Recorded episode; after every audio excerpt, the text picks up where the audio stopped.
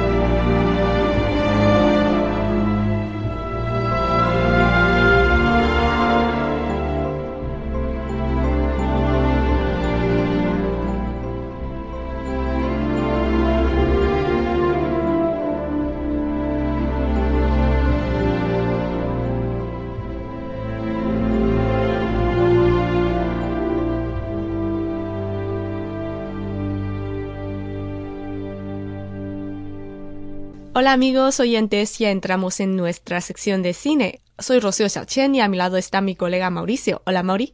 Hola Rocío, hola a todos los oyentes que nos están escuchando. La temática de nuestra charla de hoy se enfoca en un número, tres mil millones, ¿no? Claro, durante los últimos años la prosperidad del mercado cinematográfico de China nos ha traído continuas sorpresas. Esta vez la taquilla de cine de China logró un nuevo récord durante la semana de vacaciones nacionales del Año Nuevo Lunar, contando desde la víspera del primero de enero hasta el 6 de enero del calendario lunar, al alcanzar los tres mil millones de yuanes, o sea, 420 millones de euros o 461 millones de dólares, un 67% más que la cifra alcanzada hace un año. Los datos de la semana del 8 al 13 de febrero, divulgados por las autoridades chinas, siguen al récord de un solo día marcado el día 8, el primer día del nuevo año, con 660 millones de yuanes, 92 millones de euros, 101 millones de dólares. El nuevo récord se alcanzó durante el llamado Festival de la Primavera, como se conoce en la China al Año Nuevo Lunar el principal periodo de vacaciones de este país, un momento en que la asistencia a los cines aumenta de forma destacada. Varios factores contribuyeron en forma conjunta a ese éxito de taquilla. En primer lugar, durante esta fiesta tradicional, la más importante de China, además de disfrutar el momento de reunión familiar, los chinos también buscan realizar actividades culturales. El surgimiento de buenas películas, sin duda, les ofrece una opción para pasar algún tiempo de ocio durante las vacaciones. Tampoco hay que ignorar que el primer día laboral tras las vacaciones, el día 7 del primer mes en el calendario lunar, se encuentra con el día del San Valentín del calendario gregoriano. Todavía sumergidos en la alegría del año nuevo, los enamorados impulsaron la taquilla del 14 de febrero a 580 millones de yuanes, también un récord histórico histórico de recaudación para el día de San Valentín.